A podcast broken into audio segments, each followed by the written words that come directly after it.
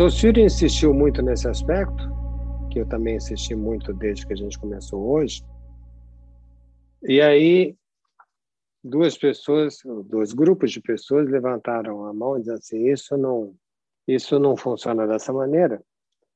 O que que você quer dizer que a linguagem acadêmica, que a linguagem jurídica sejam arbitrárias, sejam construtos que não sejam naturais, mas existem linguagens naturais Haja vista as, as onomatopeias. Próximo, por favor.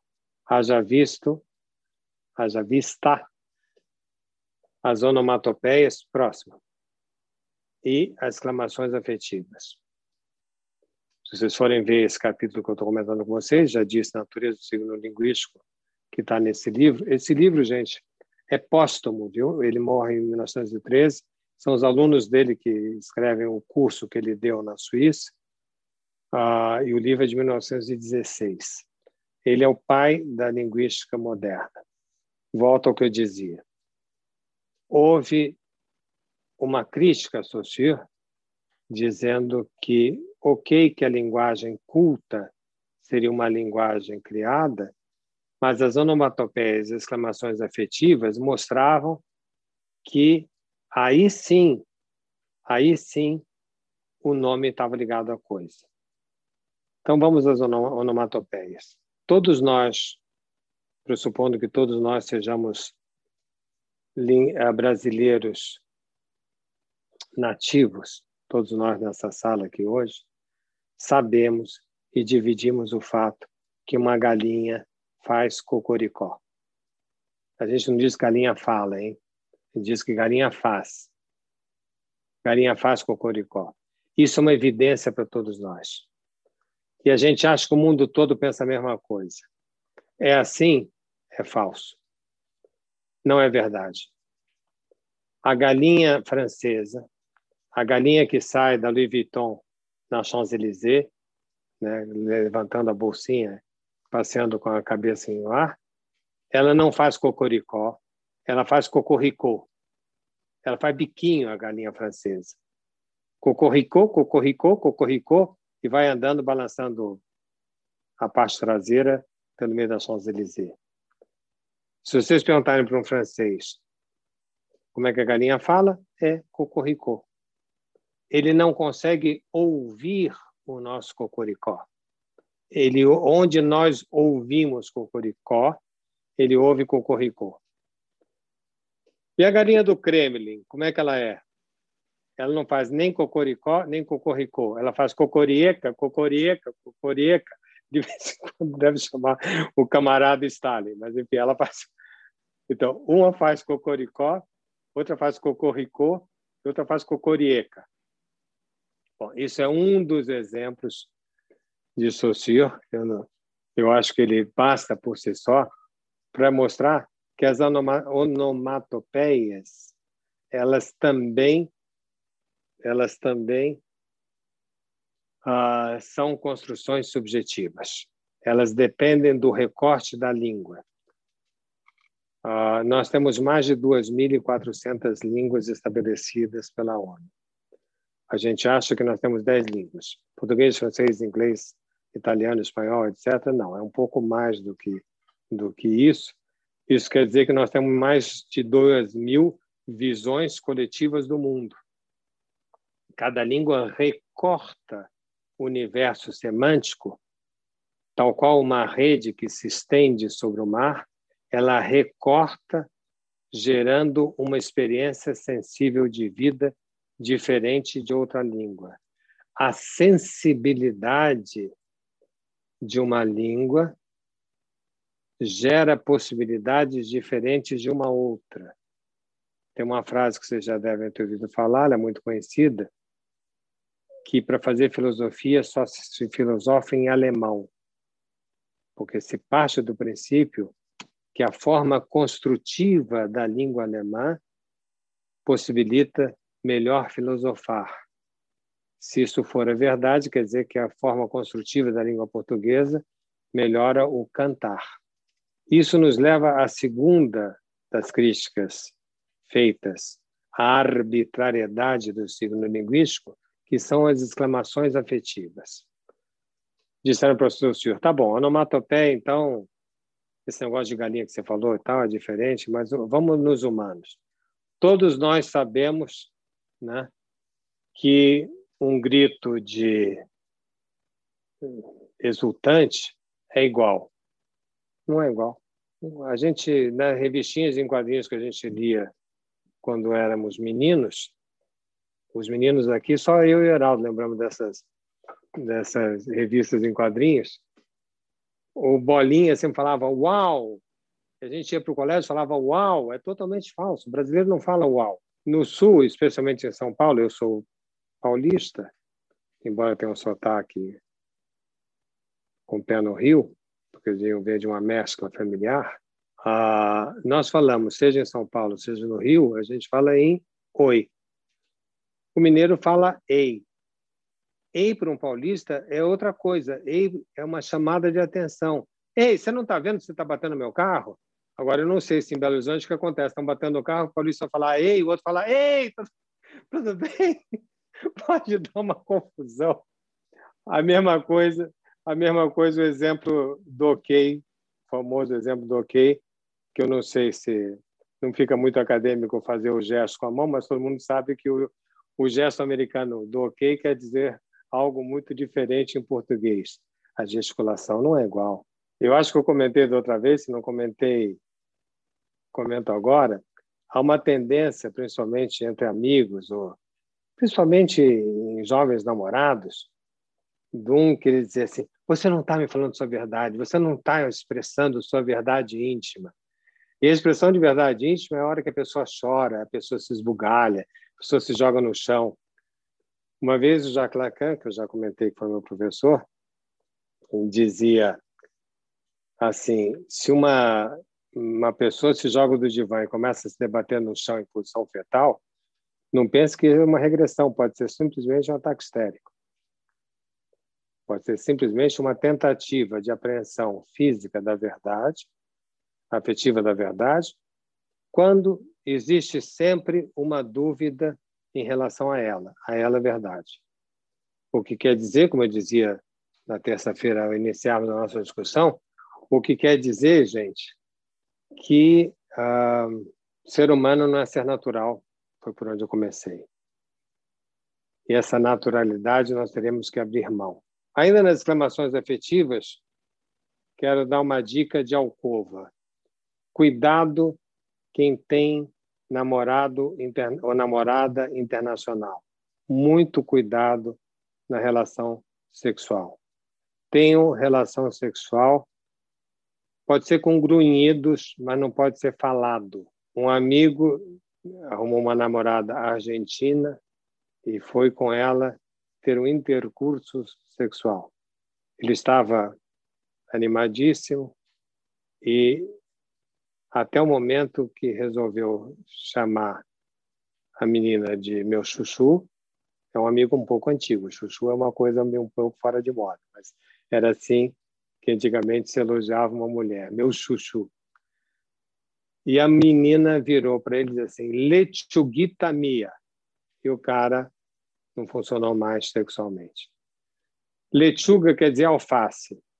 Então, quando, ele, quando ela resolveu homenageá-lo dizendo assim, meu alfacinha, ele saiu de si, né? Ele foi para outro lado, completamente fora daquele lado das exclamações afetivas e acabou a relação e acabou o namoro. Então, cuidado, porque ah, as exclamações afetivas não são naturais também. Agora passemos então à consequência disso. Se não, se não é natural e se eu não tenho o conhecimento dado, de que maneira, é a pergunta que Saussure se fez, de que maneira eu gero um sentido? E a resposta dele, próximo slide, a resposta dele é que o sentido se dá não na relação do nome da coisa, mas no caráter linear do significante. Nós encontramos e fazemos sentido não no significante ligado a uma coisa, não uma palavra ligada a uma coisa, mas uma palavra ligada a outra palavra. E eu trouxe três exemplos aqui para mostrar para vocês como o sentido vai mudando na medida que eu acrescento palavras, retiro palavras ou mudo a pontuação. São três exemplos: palavra a mais, palavra a menos e pontuação. Próximo slide. Abre o microfone, Heraldo, por favor. Não, não, não, para aí, para aí, para aí, para aí. Para aí. Vou pedir auxílio do Heraldo Pereira, a voz que o Brasil reconhece. Você está sem áudio, Heraldo? Está sem áudio. Ativei. Agora, agora tirou, agora está tudo bem. Heraldo, você tem a letra A. Que vem à sua cabeça? Amor. Próximo, por favor, próximo slide. Agora, Heraldo, você tem a casa. O que, que te vem à cabeça? Família. Próximo. Heraldo, a Casa Verde. Casa Verde, campo. Próximo, por favor. A Casa Verde de. Casa Verde de alguém. Casa Verde de dos avós. Casa Verde de referência. Casa Verde dos avós, Casa Verde de referência. Vocês estão notando, gente, que eu estou acrescentando significantes e a cada frase a, o engrama linguístico do Heraldo é diferente, completamente diferente. Hein? Então, olha se eu tivesse interrompido na primeira, na segunda, na terceira, eu tenho coisas diferentes. E notem também a ausência de certas associações. O Heraldo mora em Brasília. Se eu faço esse exercício em São Paulo, a hora que chega na Casa Verde, a resposta é bairro. 95% das pessoas vão dizer bairro. Não é tão imediato isso para uma pessoa que mora em Brasília. Vamos lá, mas não terminou. A casa, a, a casa, a Casa Verde, a Casa Verde D. Próximo, por favor. E agora, Heraldo, a Casa Verde de Mário. Casa Verde de Mário, uma referência, uma referência que me ocorre. Uma outra Casa Verde. Próximo, por favor. A Casa Verde de Mário Vargas. Casa Verde de Mário Vargas Llosa, escritor, obra, literatura.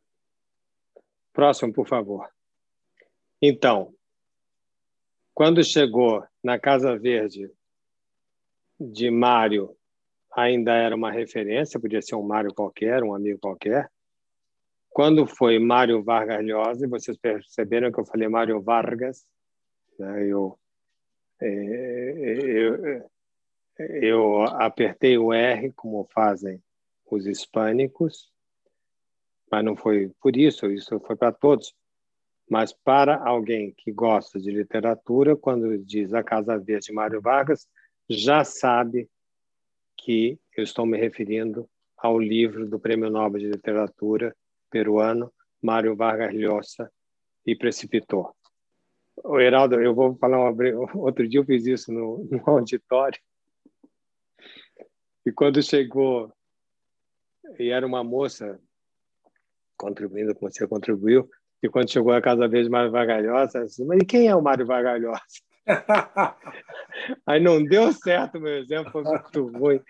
E eu fiquei muito inibido também de deixá-la numa, numa posição constrangedora, enfim. Então, esse exemplo, agora sou mais cuidadoso. Por isso que eu te perguntei no começo, eu poderia contar com sua ajuda. Ah, então, veja, a cada é totalmente diferente no acréscimo significante. E o, e o que eu gostaria que vocês pensassem também é que a partir do momento que a casa Verde Mário Vargalhosa, será muito difícil a gente pensar em outra coisa que não na Casa Verde Mário Vargalhosa, porque ah, existe um consenso social, uma vez que agora a gente sabe disso, existe um consenso social que aí terminou a significação. Isto é uma significação. O Heraldo, como se o Heraldo estivesse dizendo, ah, Jorge, agora entendi o que você queria. É, o, é a Casa Verde Mário Vargalhosa.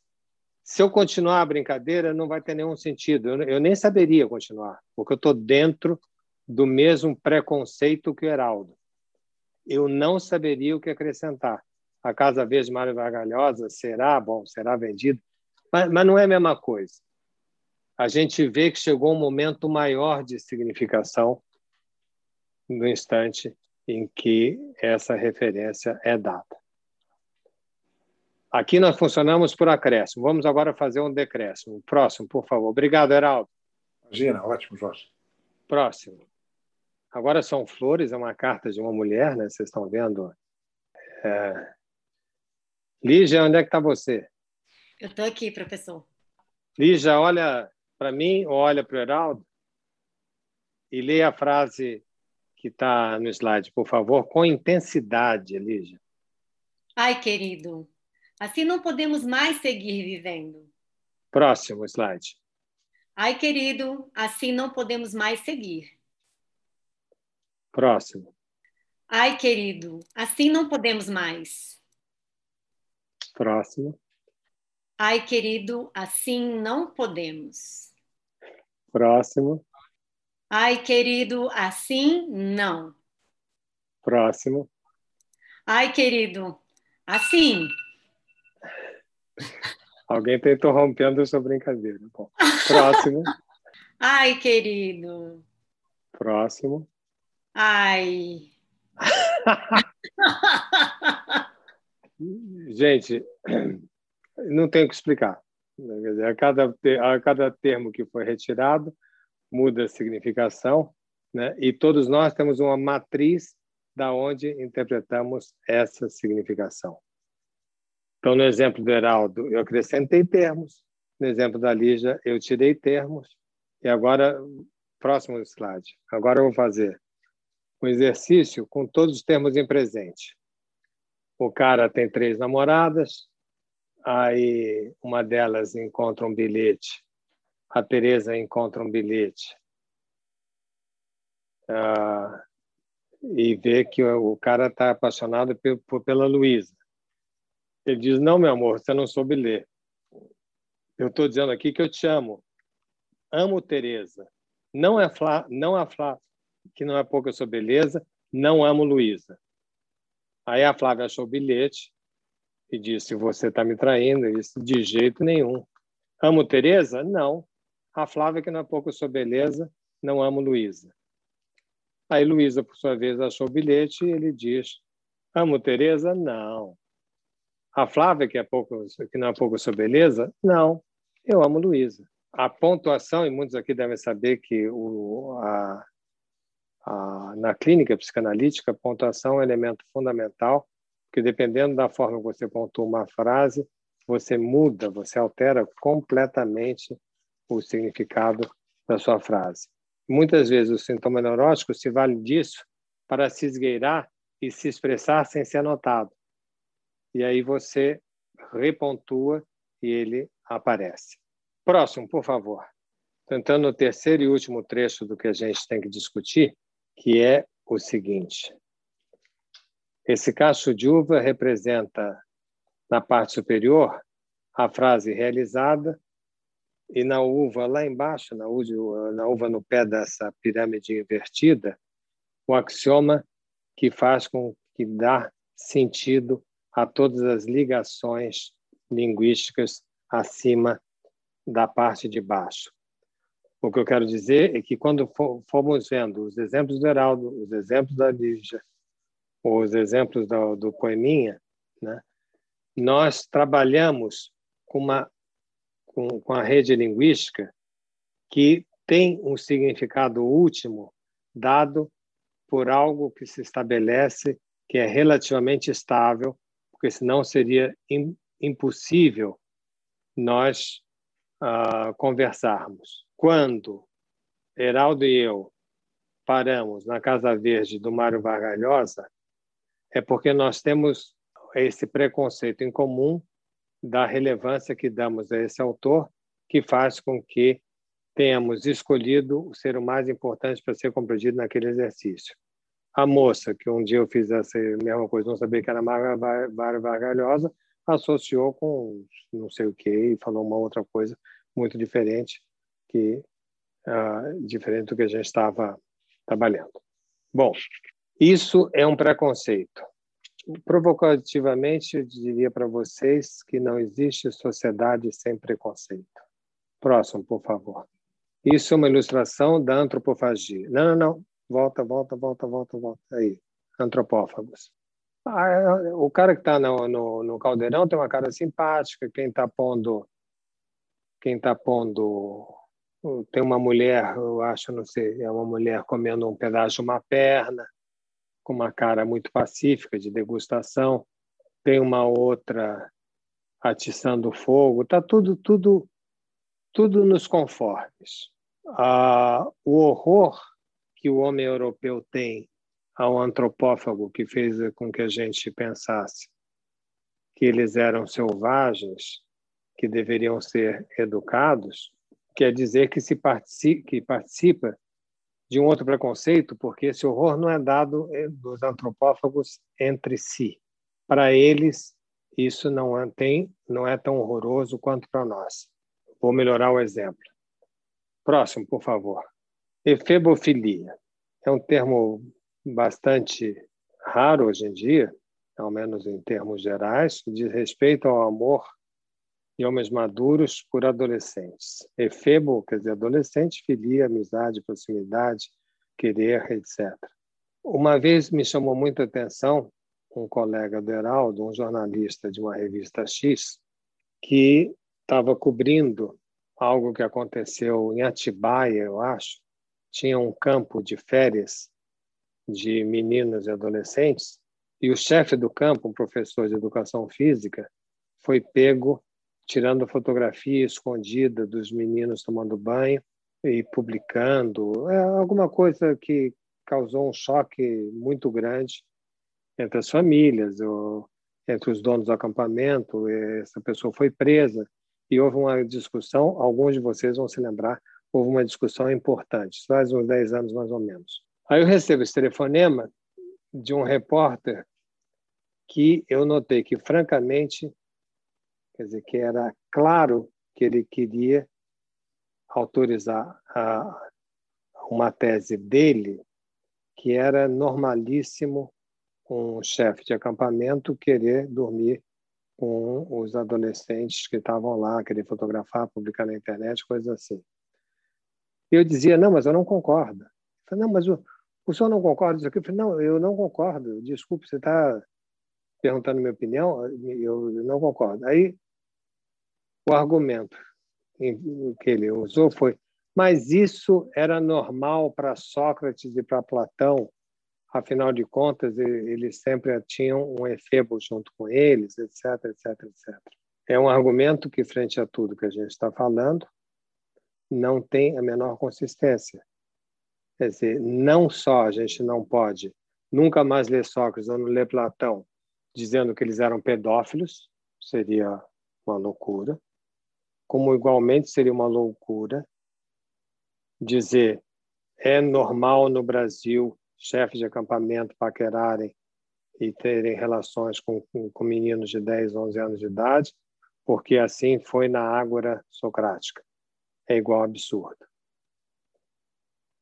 Então, o que, que rege essa coisa esquisita? Próximo, por favor. Eu quero insistir que, se temos razão no que estamos desenvolvendo, não existe sociedade sem preconceito. É, é engraçado, do ponto de vista desse desenvolvimento, ouvir pessoas dizendo: eu quero uma sociedade sem nenhum preconceito. Posso mudar o preconceito. Eu posso mudar a base da significação de uma sociedade. E eu o faço quando eu mudo especialmente a ética. Nós vamos ver já na vez que vem, já na semana que vem, os cinco grandes momentos éticos nos últimos 2.800 anos, que nada mais são do que cinco grandes momentos preconceituais, aonde eu tive cinco referências diversas entre si, desde onde eu criei uma significação do mundo. O mundo grego não é um mundo religioso, o mundo religioso não é um mundo iluminista, o mundo iluminista não é um mundo desconstrutivista, e o mundo desconstrutivista não é um mundo pós-moderno. Nós vamos entender essa sequência, mas saber que quando a gente aponta algum preconceito, algo que a gente cria, a gente abandona uma outra posição.